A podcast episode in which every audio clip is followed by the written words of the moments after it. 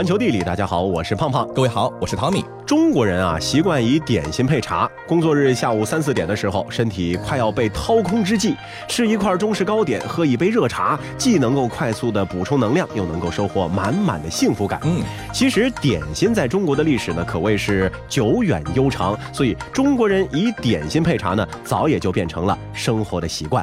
行走小百科，点心一词源于唐代，由魏晋南北朝小食演化而来。那会儿古人奉行一日两餐制，加餐多为小食，大多是麦面、米粉制品。起初都是些足以果腹的简单饼食，而后基于对色香味和造型的着意创新，人们以油、糖、面随手变出各类精致糕点，满足口腹之欲，还有视觉享受。新疆吐鲁番阿斯塔纳唐墓出土的各类花式点心啊，就是点心悠久历史的实物证明。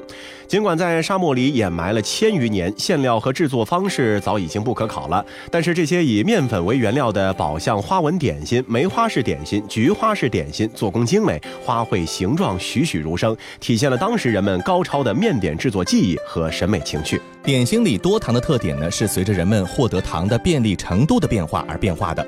唐初的时候引进的印度蔗糖加工技术呢，是处于起步阶段。当时糖的主要来源主要有两种，一个呢是采集而来的野蜂蜜，但是由于采蜜不易，蜜价高昂，用蜂蜜来做点心馅料的人呢，如果不是达官显贵、富豪商贾，那就是容易得到蜜源的隐逸山林者。第二种呢，是一般平民也比较容易能够获得的饴糖，它的主要成分呢是麦芽糖，但是甜味儿不及蔗糖。不过这个时期做出的点心当中，总体来说糖的分量都不算太重。那接着我们再来说一说茶，在唐代中期以前啊，人们常常是采摘茶树的生叶，烹煮成羹汤饮用，就跟喝蔬菜汤或者茶粥差不多，没有一边喝茶一边吃点心的习惯。茶圣陆羽提倡煎饮法，更是禁止在茶中添加乱七八糟的葱、姜、枣、橘皮、茱萸、薄荷、盐等佐料。那在这之后，点心这种饮茶必备的茶食才开始逐渐的发展起来。那茶食这个词儿呢，第一次看到呢，现在来看是应该在这本书里，叫做《大金国志婚姻》。当时包括金王朝的中都，也就是今天的北京在内的金国境内，举国上下呢是无不饮茶。女真人宴会上习惯是先汤后茶，而且饮茶必上糕点，吃糕点的时候呢也必会泡茶。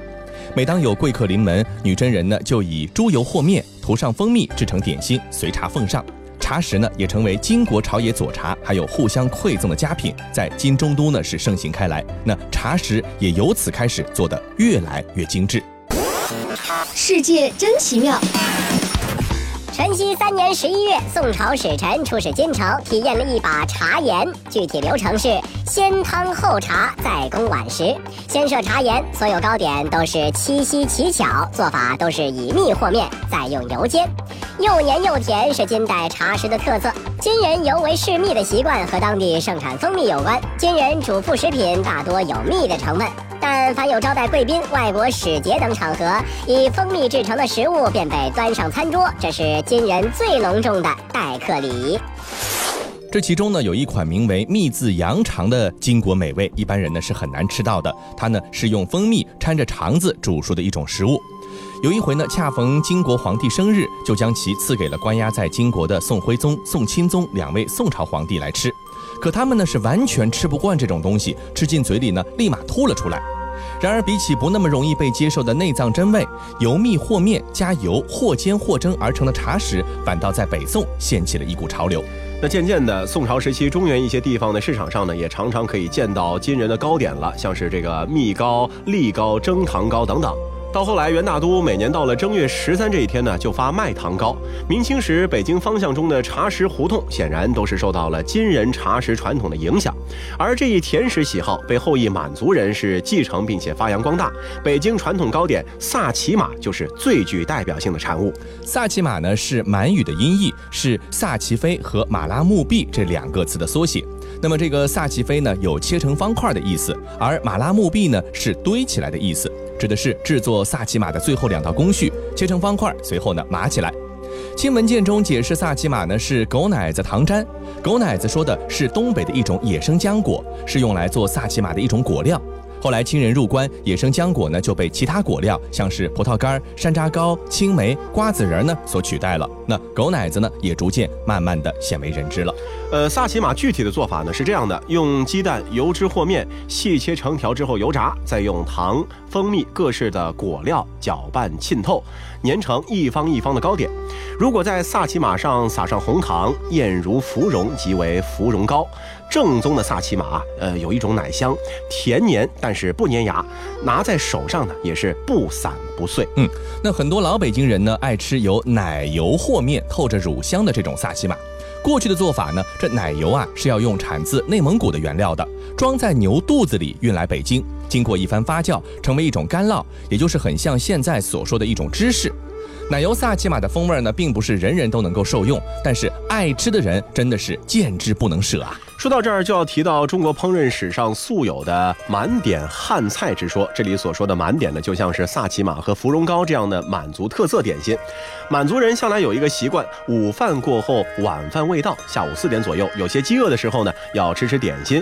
春秋冬季吃点心之后，总要喝杯奶茶；而夏季天热，吃完点心后要喝碗奶酪。所以，北京专门出售满式吃食的奶茶铺，常常也会出售各种各样的满式点心。嗯，不过想要买到品种齐全的各类点心呢，还得去专门的点心铺子去购买。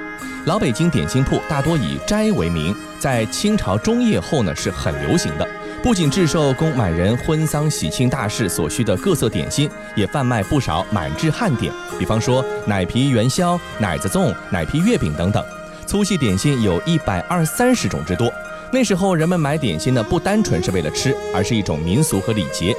老百姓供佛祭祖、探亲访友、婚嫁生育所用的糕点呢，几乎都来自于这些点心铺。老北京的点心铺子呢，装修也很有特色，门口呢挂着幌子，配有流苏、飞金朱红栏杆，柜台两边山墙。五彩缤纷的油漆彩画可谓是古色古香。同时啊，这些点心铺呢还有一个特点，就是进到店里一块点心你都看不见，只觉得干干净净、空空洞洞。其实香味扑鼻，所有点心啊都藏在了柜台里的大盒子、大柜子里，不展示在外的。那顾客要吃什么呢？伙计就给拿什么。点心铺里的常年都会供应的藤萝饼，就是很多人挥之不去的家乡老味道。行走小百科。藤萝饼是京市四季糕点之一，每年春尾夏初，白丁香、紫藤花都灿烂迎枝，狂风闹蕊的时候，点心铺里的藤萝饼就上市了。藤萝饼跟翻毛月饼的做法大致一致，只是将枣泥豆沙换成了藤萝花馅儿，吃的时候带点淡淡的花香，就是这柔和到一块的藤萝香、松子香，那真是冷香绕舌，满口沁心，太好吃了。那茶点的丰富多样性啊，在于给人不同的味觉体验。就算你每天喝茶，也可以搭配不同的花样茶点。嗯。选择的丰富意味着物资的丰富，无论在哪个领域啊，都可以算作是好事一桩。在世界各地旅行，逛一逛当地的二手市场，可谓是一种别样体验。那里趴满了有故事的摊主和物件，暴露着当地文化的蛛丝马迹，为你提供了万千的选择。在这样的市井生态之间闲逛，时不时穿越到这个地方的古老中去，那种感觉啊，是特别让人着迷的。现在呢，全世界的二手市集呢，一般分成两类，一种是跳蚤市场，有固定的场所。在固定时间举办，还有一种呢，没有固定场所，也不定时。中国有些地方的人呢，把它们称为刨缸。这些市场呢，一般在开市前一周打打广告，一年呢也就开办个四五次。其实啊，世界各地的二手市集呢，多如牛毛。下面咱们就挑选几个非常有特色的，和大家来聊一聊。巴黎圣旺集市，了解一下，这里是全世界最好的古董集市。法国人喜欢收集二手市场，历史悠久。法国盛旺啊，就是跳蚤市场的鼻祖。目前世界上古董和旧货商最集中的地方就在法国盛旺。除了两千五百个专业古董和旧货商以外，还有超过一千多个卖包括新旧衣服、手工饰品的商店，真可以说是包罗万象。玻璃器皿、银器、首饰、东方和非洲风格的艺术品、书籍、旧照片等等都有专门摊位。因为太大了，所以盛旺也被划分成了几个市场。要细逛每个市场呢，可能都需要花上一整天的时间。要买居家有意思的小玩意儿吗？这里是意大利西西里巴勒摩二手市集。巴勒摩的二手市集呢，每个月的最后一个星期天开放，常常能够见到热爱古董的收藏家们在这里淘宝。陶器、地毯、家具和纪念品都是市集的热门商品。周围呢也有很多好逛的地方，比方说建立于九世纪，现在是一座博物馆的诺曼王宫，还有马西莫剧场和皇家墓园，也都是必去的景点。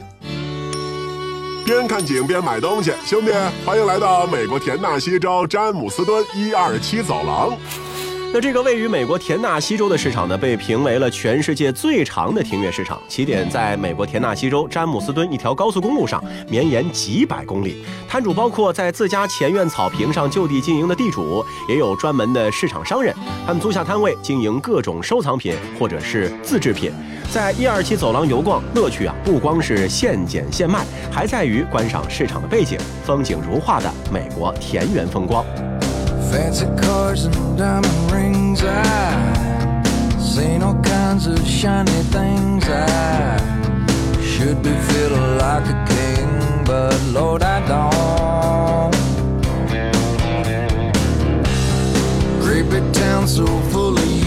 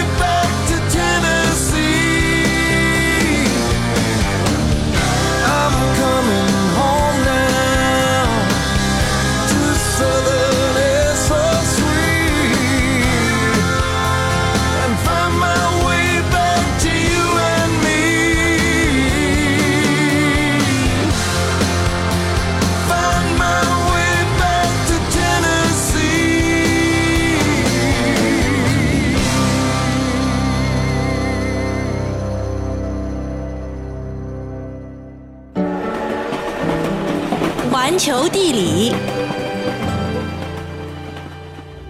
欢迎回到环球地理，大家好，我是胖胖。各位好，我是 Tommy。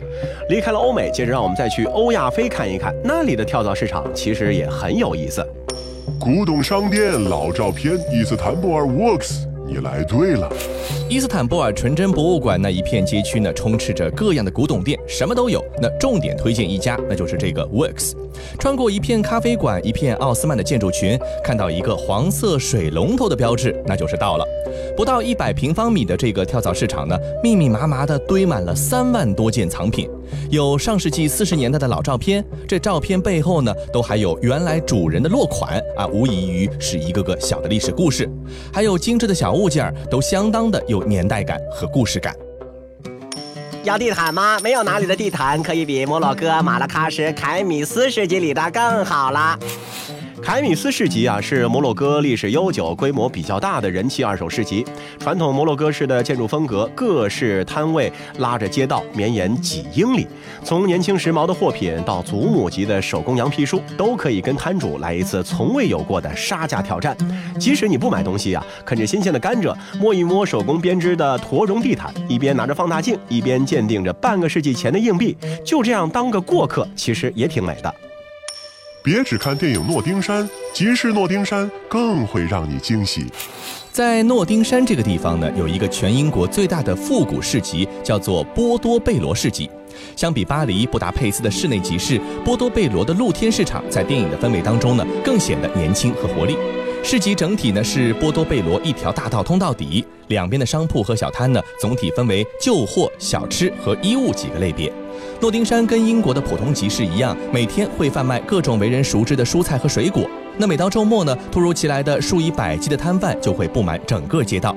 从世界各地来的游客们、小贩们、街头艺人们呢，都是迫不及待地相约在此上演一周一次的周末大戏。德国慕尼黑啤酒，呃，套路了套路了。泰瑞莎市集可是不容易逛到的哟。泰瑞莎市集是慕尼黑规模最大也最具知名度的二手市集。特别的是，市集只在每年春天的第一个周日开放，错过了就要再等一年。在市集的两千多个摊位中，二手家具、家电、艺术品和缝纫用品呢是应有尽有，游客、商人、本地人都济济一堂，十分的热闹。那中外旧货呢，其实成为了很多人的一种情节、一种文化。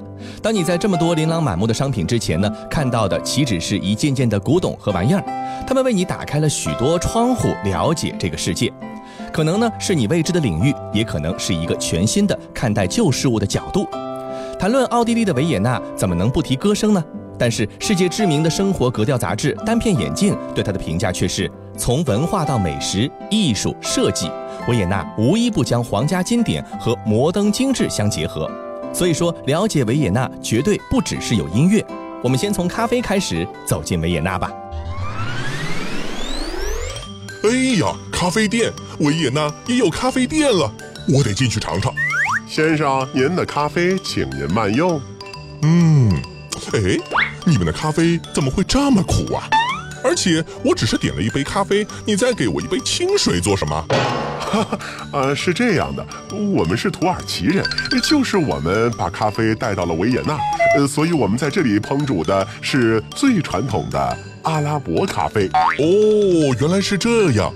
那这杯水又是怎么回事儿？我们的黑咖啡不加糖，所以上一杯清水，你可以在品尝咖啡前喝一口，这样更能体会到咖啡的滋味。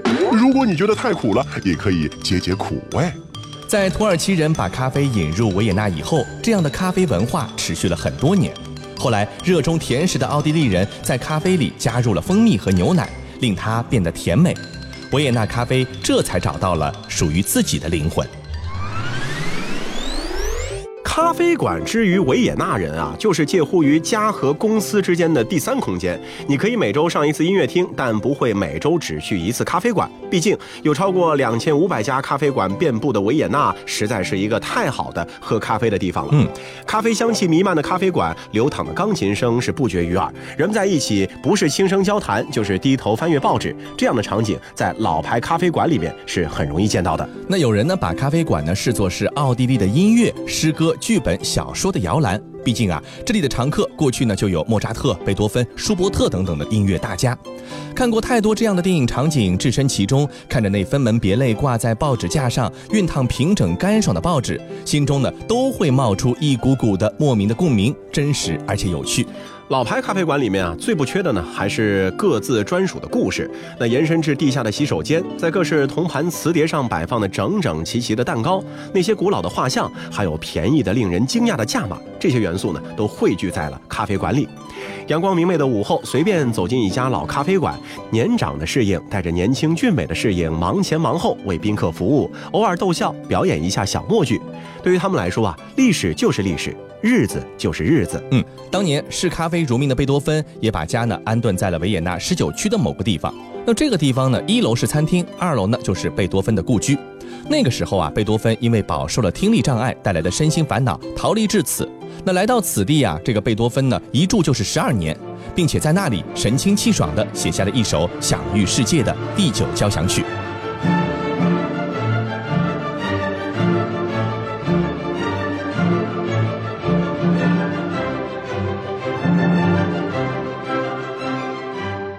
刚才谈到的这个时尚杂志《单片眼镜》呢，每年会进行一次全球最宜居城市的前二十五名的评选。那这份已经有十多年历史的排行榜呢，会根据综合安全度、城市建筑、公共交通、环境问题等方面进行综合考量，从而给出评分。维也纳呢是名列第三位，仅次于柏林和东京。那维也纳可以上榜，这里面呢除了咖啡的功劳，大概还会有跳蚤市场的功劳。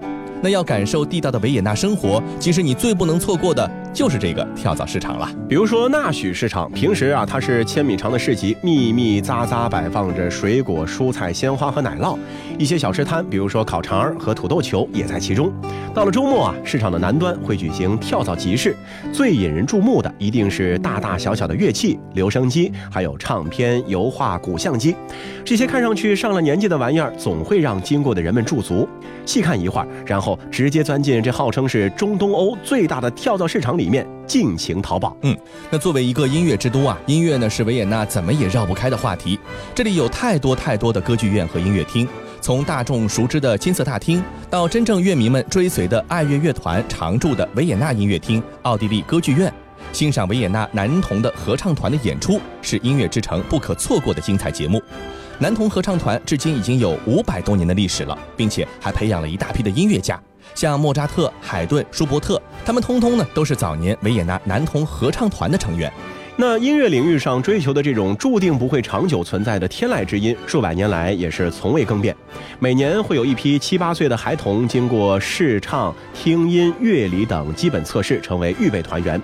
两年培训之后呢，再通过正式入团，成为合唱团团员。他们在这里学习演出，一直到十四岁左右，青春期变声呢就会退团。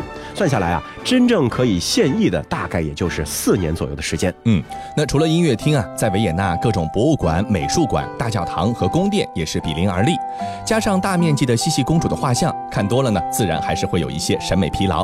所以呢，一顿丰盛的晚餐，一场歌剧或者音乐会，也是维也纳人的夜间娱乐项目。环形大道是维也纳繁华的内城中心，恰好也能够看到附近的老建筑群。走两步，外面就是多瑙河，行人、涂鸦、游轮是这里流淌的风景线。而另一侧则是国会大厦、圣斯特凡大教堂等地标式的建筑。当然了，如果你想体验真正的维也纳乡野风情，那一定还是得各种吃吃吃。比如说到市中心山上的酒馆，度过一个愉快的夜晚。而在维也纳的森林边上，在葡萄藤下的户外露天小院子里喝酒聊天啊，也是很受当地人喜欢的一种生活方式。兴致来了，拉起手唱歌也是分分钟的事情。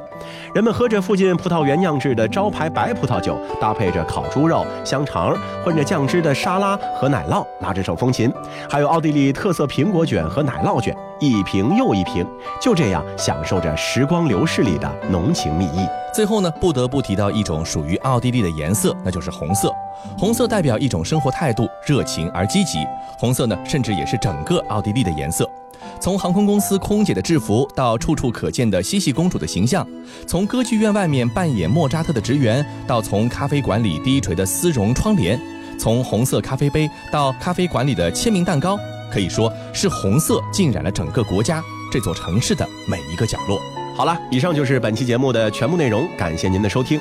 如果说你喜欢我们节目的话，也非常欢迎大家来订阅我们节目的专辑。那本期节目就是这样，我们下期再见。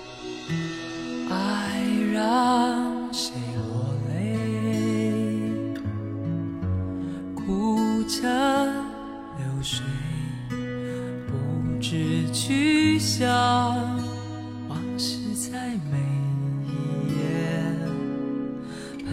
伤心人入睡。爱